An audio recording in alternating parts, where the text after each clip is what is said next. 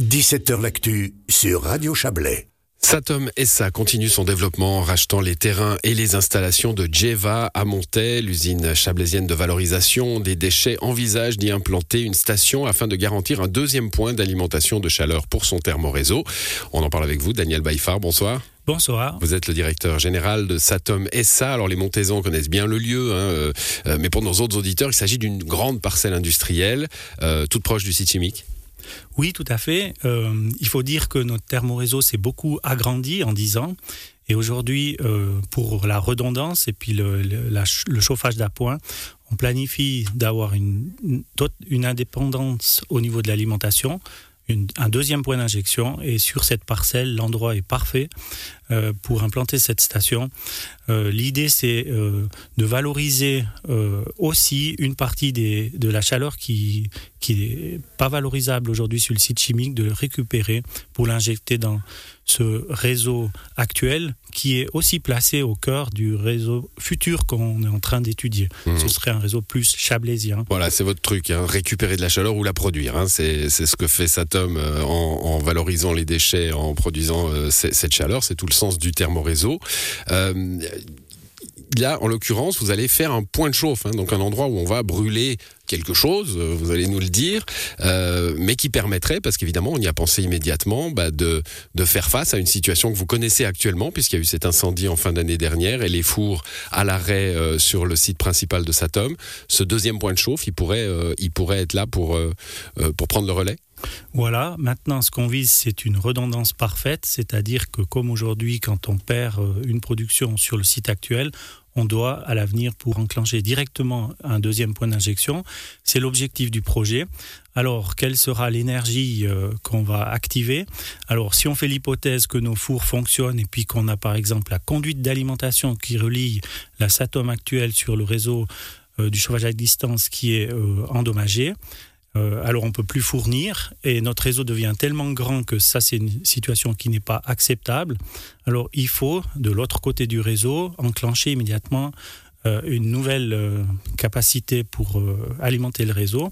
Alors dans un cas comme ça, on pourrait imaginer que notre énergie transite en vapeur via le site chimique à travers l'écotube, qu'on récupère la, valeur, euh, la vapeur sur le site de Jeva. L'écotube, donc c'est donc un, tube entre Satom et ça et le site chimique qui permet d'alimenter euh, en besoin de vapeur chaude le site chimique. Voilà, c'est le projet que l'on vient de mettre en service en 2022 euh, qui permet d'alimenter le site chimique en vapeur et on pourrait réutiliser aussi cette infrastructure pour, le cas échéant, alimenter de la vapeur sur le site de Jeva et depuis là euh, réalimenter euh, tout le choix à distance euh, avec de la population de ce côté-ci du réseau. Voilà, ça c'est l'option, l'étape première qu'on va mettre en œuvre on peut, à travers cette même, ce même point d'injection, aussi valoriser la chaleur qui est, qui est aujourd'hui pas valorisé sur le site chimique. Là, il y a un potentiel très intéressant à valoriser dans le réseau actuel et celui qu'on imagine euh, futur en développement.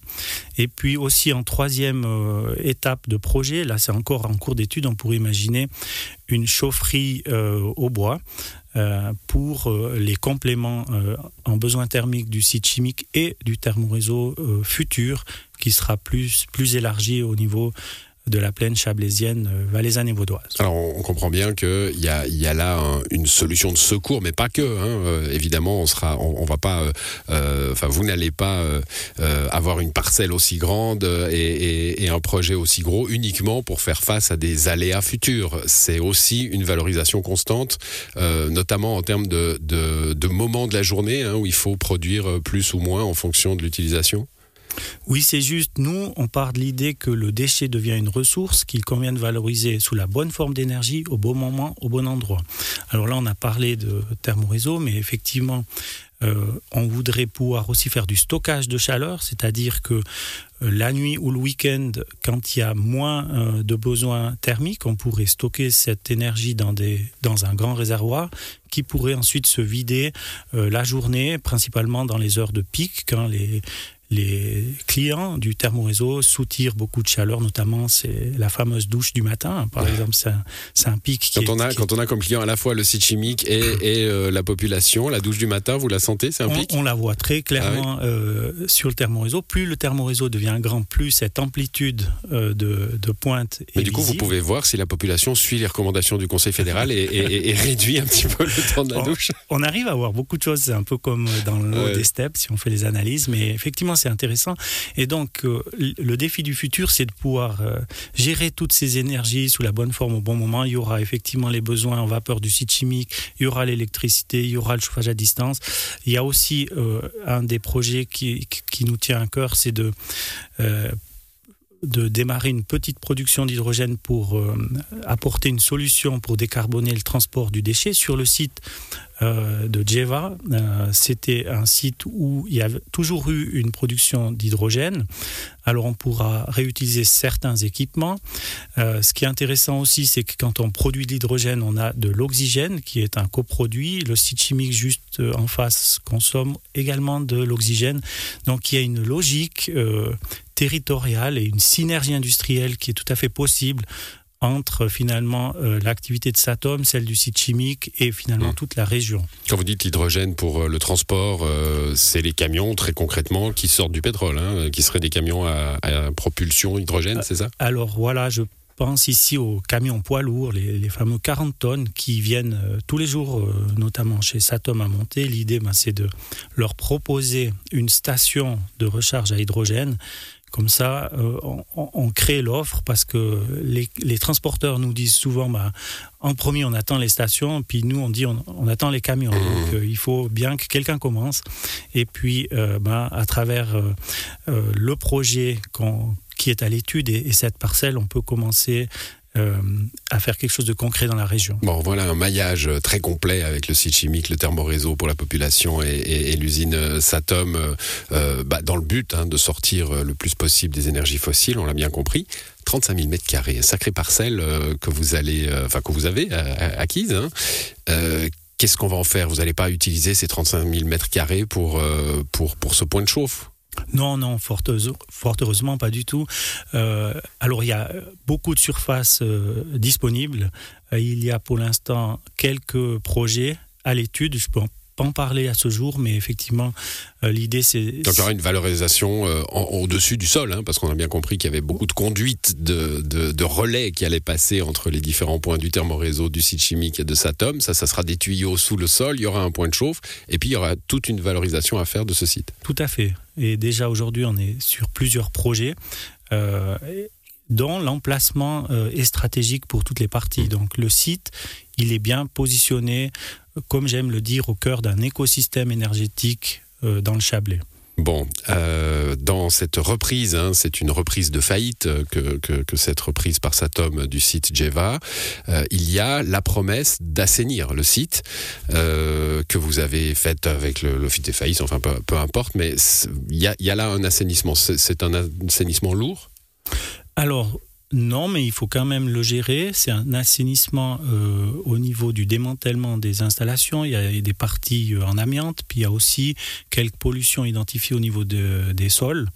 Et donc, effectivement, euh, dans la reprise, nous, on s'est engagé vis-à-vis des parties vendresses d'assainir ces installations et on s'est engagé vis-à-vis du canton de le faire. Donc de les sortir de leur responsabilité de pollueur-payeur hein, pour, aller, pour aller vite. C'est vous qui reprenez cette charge. Exactement.